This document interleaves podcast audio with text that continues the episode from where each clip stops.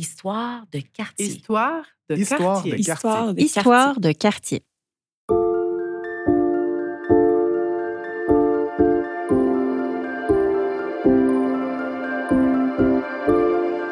Les livres sont souvent la mémoire des lieux. Les autrices et auteurs, d'ici et d'ailleurs, sont des témoins de leur quartier. Leur voix nous raconte des récits intimes, les transformations douces ou brutales, les communautés qui les vivent. C'est ce qu'Alain Farah nous fait ressentir dans son roman Mille secrets, mille dangers, qui commence là où il a grandi, dans le quartier du Petit Liban. Une histoire des origines sur fond de mariage et d'angoisse, une fable à l'humour féroce. Je m'appelle Sarah Osama. Je suis bibliothécaire et je vous invite à écouter la parole d'autrices et d'auteurs qui ont écrit sur les quartiers de la ville. En plus de ma voix que vous entendrez tout au long de ces épisodes, je rencontre aussi mes collègues des bibliothèques de Montréal et leurs usagères et usagers. Pour commencer, je vous emmène en studio avec moi. Alain Farah, bonjour. Bonjour. Je suis très contente de vous accueillir aujourd'hui euh, dans ce balado des bibliothèques de Montréal. Votre roman Mille secrets, mille dangers, il porte sur plusieurs Ouais. territoires montréalais, Ouais. mais on va plus s'attarder peut-être au nord de la ville, en Mhm. particulier Ville-Saint-Laurent, le Petit Liban. Alors, Alain Farah, vous êtes prof de littérature à l'Université McGill. Euh, vous êtes aussi romancier. Euh, ça fait euh, plusieurs euh, ouvrages, en fait, de fiction que, que vous offrez au public. Et accessoirement, il y a une vingtaine d'années, on faisait notre bac en études littéraires en même temps à l'UCAM. Et on se croisait de, de temps en temps là dans les corridors de l'université. Et puis en fait en lisant le, le roman je me suis souvenue de vous parce que euh, je me souvenais de, de ces moments où on se croisait. Puis euh, vous saviez en fait que j'étais d'origine égyptienne. Et euh, vous m'abordiez souvent euh, en partageant avec moi les, les, les mots d'égyptien que vous connaissiez ou le dernier plat euh, que Mhm. vous aviez mangé ou des choses comme ça. Puis en lisant Mille secrets mille dangers ben, je me suis demandé si c'était pas entre autres une façon pour vous de, de vous réapproprier un petit peu votre héritage euh, euh, moyen-oriental, libanais, euh, égypto-libanais? Mhm. Ben, ça me, ça me fait voyager dans le temps que vous évoquiez cette, cette anecdote-là parce que je me rappelle très bien, en fait, de, de cette période de ma vie qui était, si on veut, le début de ce qui a rendu possible l'écriture de, de Mille secrets, mille dangers. C'est-à-dire que j'ai l'impression que dans mon cheminement scolaire, euh, je le raconte dans le roman, l'arrivée au secondaire notamment, puis ensuite le cégep, l'université, ça, a été marqué par une forme de, malaise chez moi à sentir que j'appartenais pas nécessairement à la, à la majorité. Alors, euh, j'ai fréquenté, surtout au secondaire, une école qui était très, très blanche. Et puis, euh, à ce moment-là, ça coïncidait avec ce moment de vie où on veut appartenir au groupe, où on veut faire partie justement de... On veut être invisible jusqu'à un certain point, on veut se fondre. Puis ce qui est intéressant de- de- d'évoquer cette, cette anecdote, c'est justement qu'à l'université, je pense que j'étais rendu ailleurs parce que là, je cherchais à, comme vous le dites, à me réapproprier un peu d'où d'où je venais. Et donc, euh, je me souviens avoir vu chez vous une sorte de, de reflet de, de qui j'étais aussi. Et, et donc, euh, c'est intéressant aussi de ramener ça à un certain contexte qui était le début des années 2000 et puis notamment Le 11 septembre. le 11 septembre 2001, qui avait été très éprouvant quand même pour les gens qui venaient donc euh, du Moyen-Orient, pour les gens qui avaient un, un phénotype arabe et tout, parce que c'était un moment où il y avait un amalgame. Ça me ramène euh, à cette époque euh, où, je m'étais fait pousser la barbe, par exemple, où, euh, justement j'avais envie de, mieux connaître mon pays d'origine, tout ça. Et, c'était une époque où j'apprenais l'arabe aussi activement. Donc, parce que l'arabe est arrivé tard dans ma vie, c'est-à-dire je l'ai toujours compris parfaitement, mais le parler était très difficile parce que mes parents ne me parlaient pas l'arabe. Pour eux, c'était même, si on veut, là, un statement, là, de ne pas me parler l'arabe pour être sûr qu'il y, avait une vraie séparation. Que vous vous intégreriez mieux, peut-être? Ouais, c'est ça, je sais pas, entre intégration, assimilation, Mhm. euh, la ligne est, est- est à tracer où, mais oui, il y avait quelque chose de, de cet ordre-là. Alors, euh, je pense que ça, c'est c'est un symptôme, en fait, de ce moment-là assez intéressant de, de réappropriation un peu de qui j'étais, mon identité et celle de mes parents. La mhm. fin de la honte, j'ai envie de dire.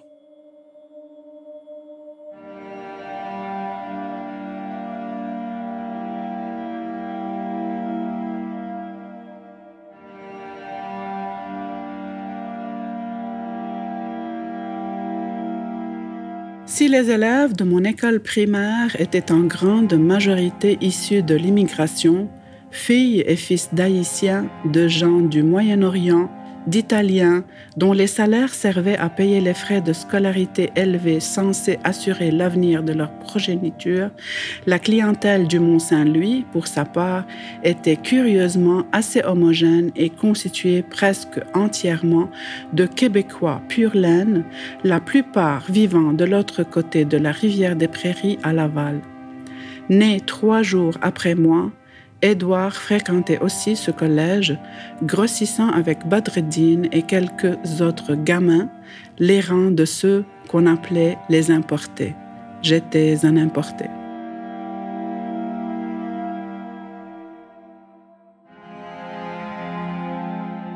Donc, en fait, dans ce roman-là, on apprend euh, euh, votre histoire, l'histoire d'Alain Farah, qui est votre personnage principal.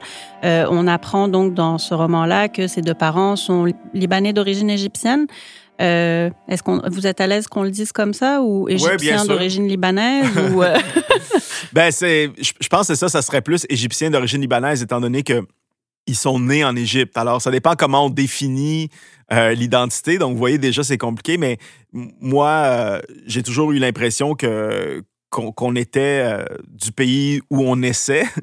Et donc, euh, mais c'est le drame, c'est-à-dire l'ambiguïté que vous relevez, elle explique la situation de, de bien des Québécois et des Québécoises aujourd'hui, des Montréalais, des Montréalaises, où on trace la ligne. Puis tout à l'heure, vous avez dit vous-même, est-ce que égyptienne, d'origine égyptienne? Puis ça m'a, j'étais curieux de savoir euh, justement. Puis pour moi, c'est le lieu de naissance. Hein. C'est une sorte de mythologie du droit du sol, un peu. Euh, donc. Euh, Mais ça, c'est une façon de penser qui est très liée à des terres d'accueil aussi. Que le lieu de naissance, c'est le lieu d'où on vient nécessairement. Et, ce qui est problématique aussi, hein, je pense qu'il n'y a pas une réponse à offrir à ça. Et justement, on se rend compte que les identités, c'est pas quelque chose qui doit être euh, se décliner au, singulier. Là. Puis quelque chose qui n'est pas non plus très clair, euh, mm-hmm. très euh, catégorisé, en fait. Oui, c'est ça. C'est un fantasme, en fait, de se dire je viens de cette lignée-là et tout. Et puis, je, je, pense que, que ça joue aussi pour les, les, les millions de gens qui descendent des 50 000 Français qui étaient au, au, au Québec au moment de la conquête. parce que comme c'est assez récent, donc 400 euh, ans, comme il y a beaucoup de, passionnés de généalogie là-dedans, tout ça, on est capable de se donner une ligne. Mais moi, j'adore quand j'ai ces conversations-là avec les gens qui me disent Vous savez, mon ancêtre est du Poitou ou mon ancêtre est de, de je ne sais trop où. De dire Oui, mais rendu là-bas, elle est où la, comme la, la, généalogie qui fait en sorte que déjà de pouvoir remonter à 400 ans, c'est assez miraculeux euh, à mon sens, mais ça peut donner l'impression que qu'on peut retracer une généalogie. Puis là, à côté de ça, il y a une autre affaire, un phénomène fantastique, qui est les tests d'ADN. Alors moi, j'ai offert ça à mon père à un moment donné. Et donc là, on voit que c'est le bordel. Et moi, j'ai l'impression que c'est fantastique parce que toutes les guerres du monde vont arrêter si tout le monde passe un test d'ADN puis se rend compte que, je veux dire, il est mélangé. Tout le partout. exactement. Exactement. Je reviens encore une fois à l'histoire de, de, votre roman, mais c'est un roman qui se déroule sur une journée, en fait. C'est la journée du mariage d'Alain Farah en 2007. Et cette journée-là, où il lui arrive mille et une affaires vraiment. Et tantôt, vous parliez de recul, puis je me demandais ça vous a pris huit ans à écrire ce roman-là? Qu'est-ce que ça a comme effet au bout du compte, ce recul-là que vous avez pris sur vos origines, sur votre héritage? Ben ça a l'effet euh, prodigieux de toute entreprise d'apprentissage, c'est-à-dire d'apprendre comme ça pendant huit ans, mais pas juste d'apprendre, de faire face à tellement de difficultés dans l'apprentissage, que les choses soient pas du tout fluide comme on voudrait qu'elle le soit, qu'il n'y a rien là-dedans qui, qui soit de l'ordre de la maîtrise ou de la virtuosité. Au contraire, que, que c'est dur euh, et que on le fait pareil, hein, qu'on le fasse pareil en dépit de toutes ces difficultés-là. Là, vous parlez de l'écriture du oui, Oui, je parle de l'écriture. J'en tire une joie d'avoir réussi à le faire. Je pense que ça me permet d'être euh, optimiste aussi quand d'autres devant moi sont dans des situations où l'apprentissage ne va pas de soi, d'être tolérant par rapport au tâtonnement, d'être plus ambitieux encore hein, pour moi puis pour les autres, C'est de dire non, on peut aller plus loin. Parce que vous savez, on parle de huit ans parce que à chaque version que je produis, j'ai mon éditeur qui me dit non, tu peux aller plus loin, puis moi qui dis oui, je veux aller plus loin. Je suis pas vraiment capable pour l'instant d'aller plus loin, mais je suis d'accord que je veux aller plus loin. Et donc, c'est de crise en crise comme ça qu'on réussit à un moment donné à, comprendre exactement qu'est-ce qu'on va faire. Tout ce dont on parle sur l'origine et tout ça, c'est pas quelque chose qui arrive nécessairement à la première version. C'est à la première version, on nomme des choses, il y a des scènes qui apparaissent. On veut que les écrivains aient écrit, puis les écrivains, eux aussi, ont vraiment hâte d'avoir écrit. Mais la condition, c'est justement de, de, prendre ce recul-là. Ça me fait penser un peu à, à, la maternité, l'accouchement et tout ça, tout ce que vous venez de dire. Là. Ouais. Ça me fait vraiment penser à ça. C'est drôle que, que vous en parliez parce que, alors moi, j'ai pas connu la maternité, mais en en parlant, quand je parlais de, il y a un instant, d'être tolérant par rapport au tâtonnement, tout ça, je pensais beaucoup à ce que c'est d'élever aussi des enfants. Et puis comment on, essaye de leur imposer une vitesse ou une temporalité qui peut pas être la leur, puis que probablement que nous, en fait, on était ailleurs il y a 30 ans, 40 ans dans la manière dont on élevait les enfants.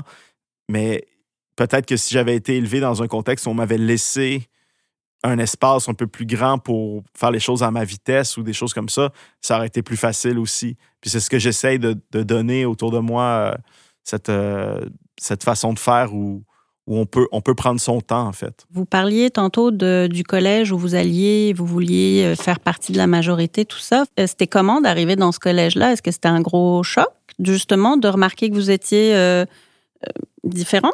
Oui, oui, ça a été, ça a été un choc. On est vraiment dans, dans, dans, Et puis, on vivait dans cette espèce de, de cosmopolitisme un peu euh, qui, qui, allait de soi. C'est-à-dire, euh, bon, euh, les Italiens, les, les Haïtiens, les, les Québécois francophones, les Québécois anglophones. donc, quelques personnes qui venaient d'Asie, beaucoup beaucoup, beaucoup de, gens du, Moyen-Orient, tout ça.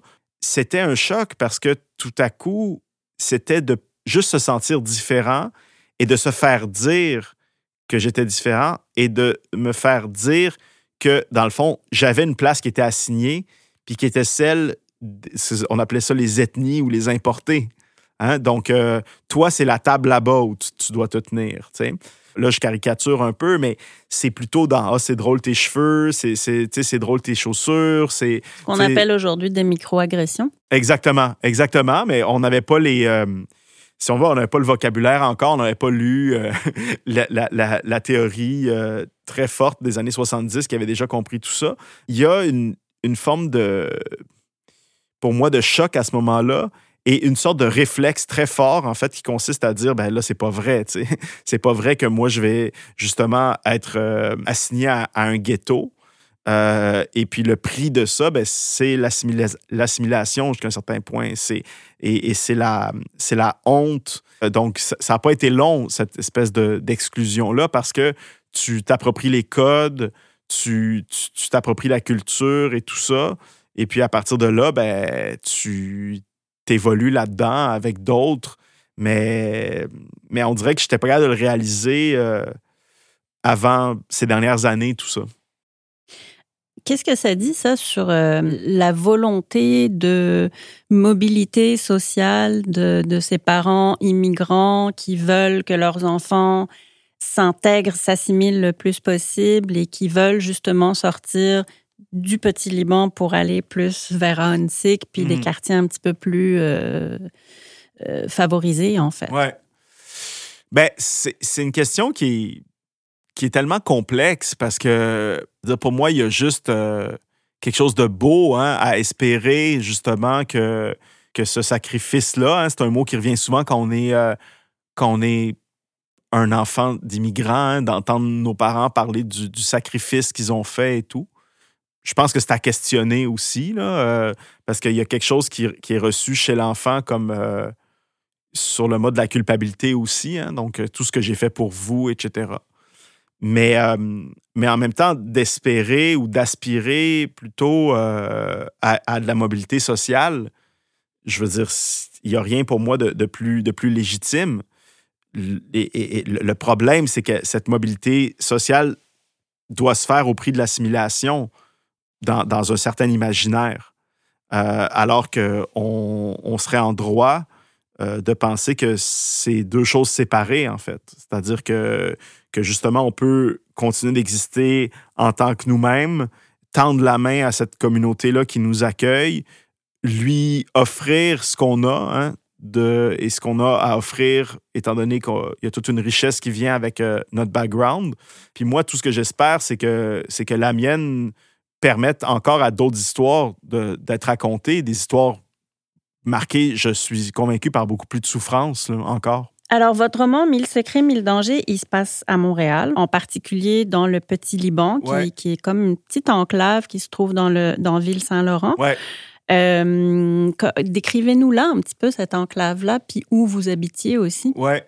Mais c'est intéressant que, que, vous en parliez comme, comme d'une petite enclave parce que c'est ça. Et, je, je, ne sais pas si ce quartier-là existe vraiment officiellement. Et donc, de travailler sur une zone, disons, un territoire au contour assez flou, comme le Petit Liban, m'intéresse. Et donc, c'est arrivé à quelques reprises depuis la sortie du roman il y a quelques mois que euh, des médias disent oh, on aimerait aller tourner au Petit Liban ou tout ça, on aimerait t'amener au Petit Liban, tout ça.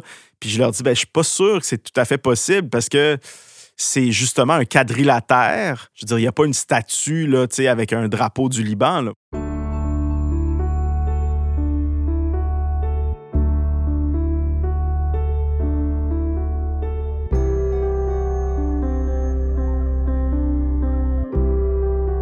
Nom Marianne Sawan. Je voudrais me présenter en premier comme une mère de famille, immigrante, euh, arrivant ici avec euh, les tempêtes de verglas de 98.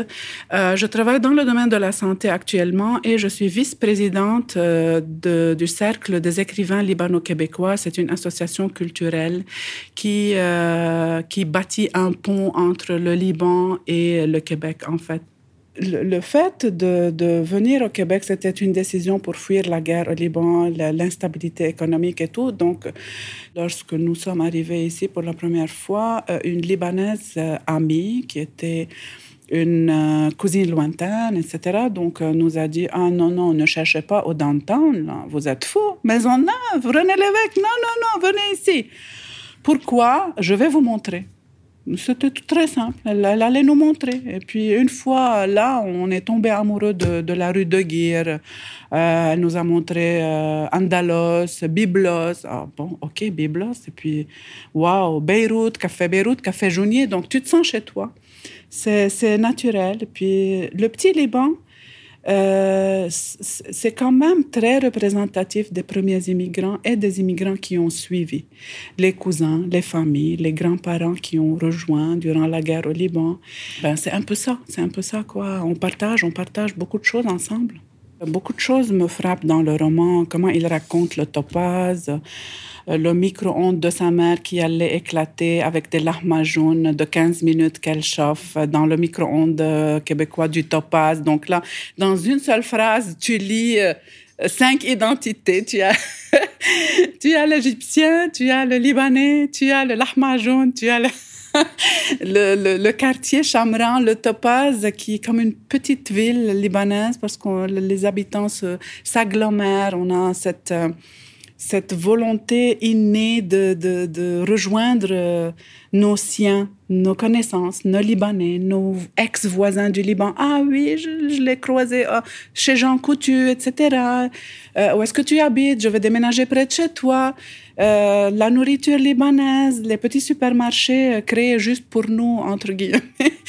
Et c'est ça, je lui dis chapeau, Monsieur Farah.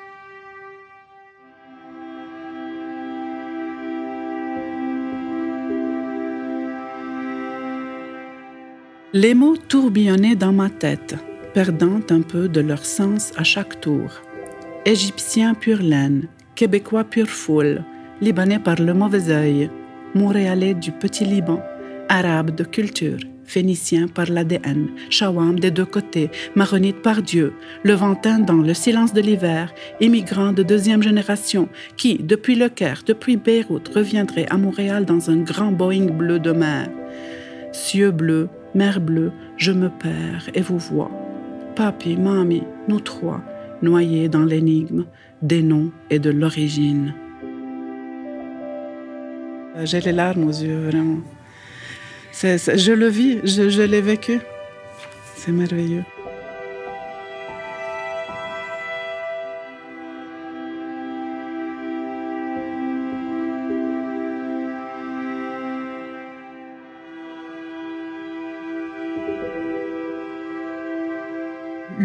Il vous sert à quoi dans ce roman-là? Ou est-ce que c'est une façon justement d'atténuer la souffrance, de d'impliquer plus le lecteur? C'est une manière euh, d'établir le contact. Hein. donc, euh, moi, je pense que c'est une, une, grande chance, en fait, que, que j'ai eu dans ma vie d'être capable de rire de moi et puis euh, d'aimer, d'aimer ça, parce que c'est vrai que, que ça permet de relativiser au sens où ça fait passer la souffrance par, par un autre chemin.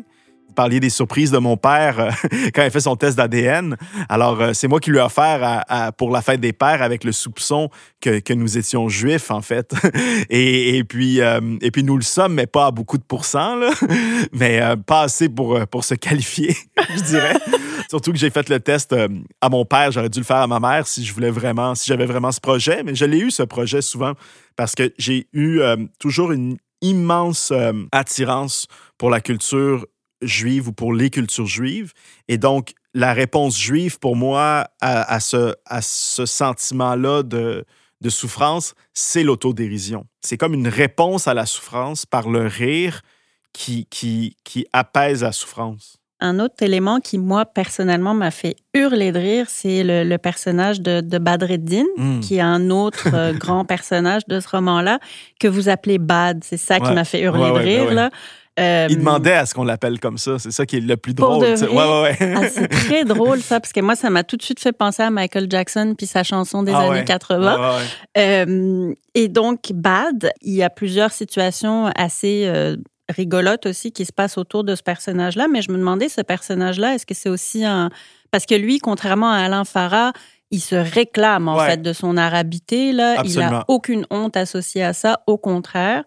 Et je me demandais, est-ce que c'est un miroir euh, comme déformant un peu pour Alain? Et qu'est-ce qu'il représente? Oui, euh, ben en fait, le, thème du double dans mes livres est, vraiment récurrent. C'est une, question qui, m'a toujours intéressé beaucoup. Badreddin serait l'autre parce qu'il ne partage pas justement cette honte, comme vous l'avez remarqué.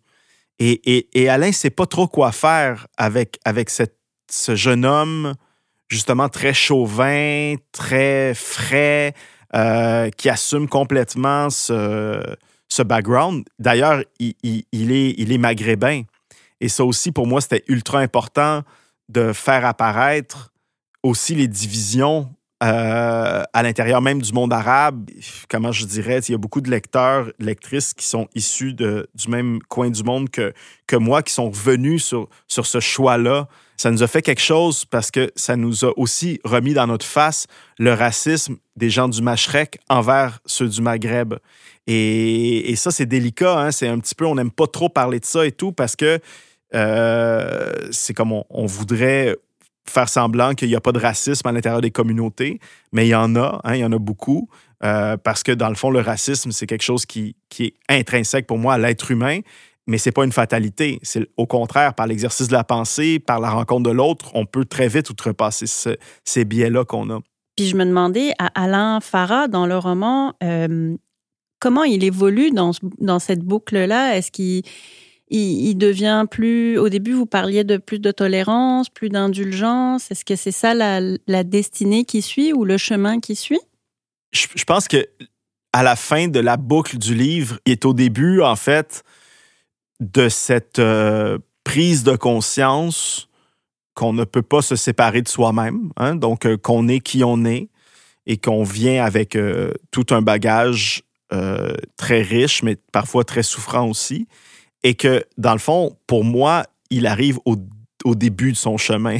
C'est-à-dire qu'il fallait déjà régler ça, il fallait regarder Badreddin dans les yeux, il fallait demander à Virginie si elle veut l'épouser en sachant que, que tous ces problèmes-là, dans quoi elle s'embarque, etc., en réalisant que, que c'est pas parce que ses parents se sont séparés puis que ça a été difficile que, que nécessairement c'est ce qui va lui arriver à lui, tout ça.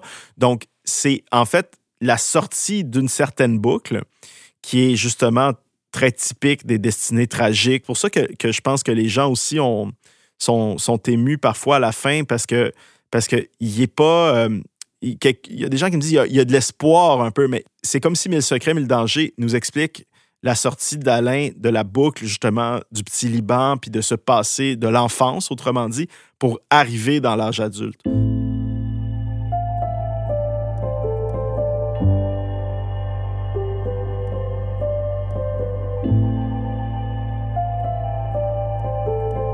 Je m'appelle Louise-France Beaulieu. Je suis euh, bibliothécaire dans la communauté. La bibliothèque, euh, ben, à Saint-Laurent, c'est l'arrondissement, je pense, où il y a le plus euh, de, de, nouveaux arrivants là, à, Montréal. Puis, on a ouvert une mini-bibliothèque, justement, dans Chameran. qui, ben, qui est appelée dans le roman Le Petit Liban c'est sûr que là-bas, il y a une clientèle très euh, arabophone, mais pas nécessairement juste euh, libanaise. ça s'est beaucoup diversifié, je pense. Euh, je vais beaucoup dans les classes d'accueil, faire des activités. Je vais prêter des livres aux enfants. En classe, j'amène le portable, je prête des livres. Puis là, les enfants, il faut qu'ils reviennent avec leurs parents rapporter le livre. C'est comme une façon de, les attirer pour que la famille au complet découvre le lieu. Je pense que c'est l'identification que l'enfant peut faire par rapport à avoir un héros, justement, qui, qui est d'origine arabe ou euh, un héros qui a, tu sais, des fois, qui a vécu la même chose, d'arriver de, dans un nouveau pays puis d'avoir à repartir à zéro, là. Fait que, c'est un peu, ben, c'est comme tout le monde, quand on lit n'importe quelle histoire, euh, ça va chercher un peu notre expérience, puis ça vient nous réconforter, peut-être, Ça ça amène un début de réponse aux questions qu'on se pose. Tu sais, je connaissais pas vraiment beaucoup là, Alain Farah. Puis quand j'ai lu le livre, puis que là, j'ai vu que il avait grandi dans le petit Liban, ça m'a touchée parce que j'avais comme l'impression que j'avais accès un petit peu aux, questions que les enfants peuvent se poser euh, sans nous les révéler.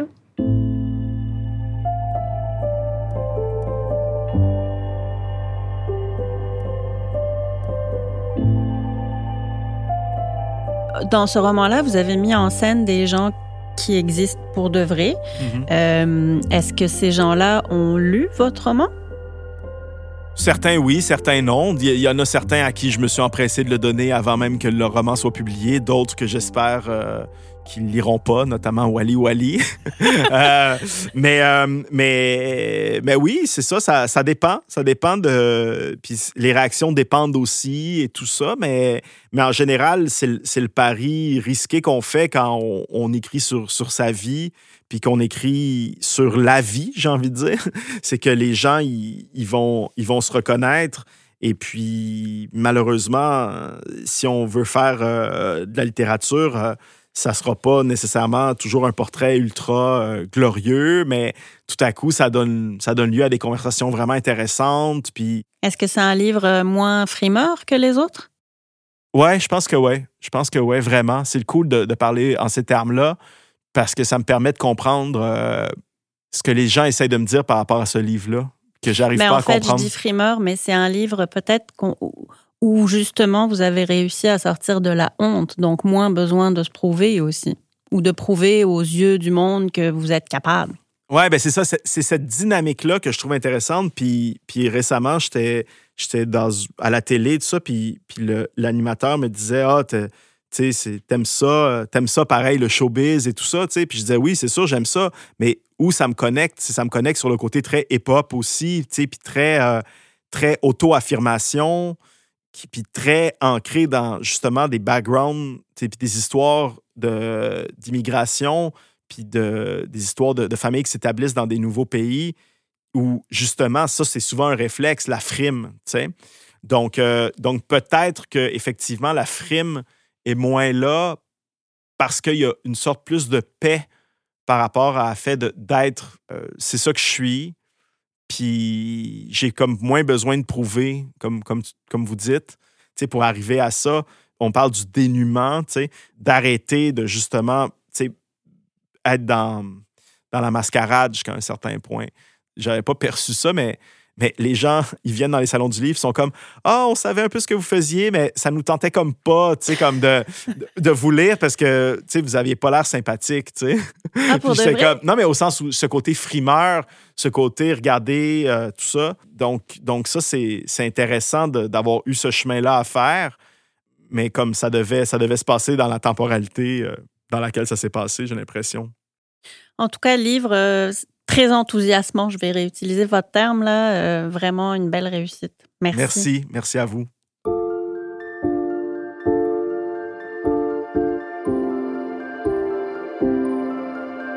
Cet épisode se termine et j'espère vous avoir donné envie de découvrir 1000 secrets, 1000 dangers d'Alain Farah. Vous pouvez emprunter votre copie du livre dans l'une des bibliothèques de la ville de Montréal. Découvrez aussi les autres épisodes de la série sur montréal.ca et les plateformes d'écoute de balado. Merci à Alain Farah de nous avoir parlé de son quartier d'enfance, Louise France Beaulieu, bibliothécaire engagée dans sa communauté, et Marianne Sawan pour ses réflexions sur le roman et sur le petit Liban. La série Balado Histoire de quartier est une production du réseau des bibliothèques de Montréal et une réalisation du studio de balado Récréation. Narration et entrevue Sarah Osama, réalisation et scénarisation Mathilde Benignus, montage Emma Bertin, musique Francis Thibault.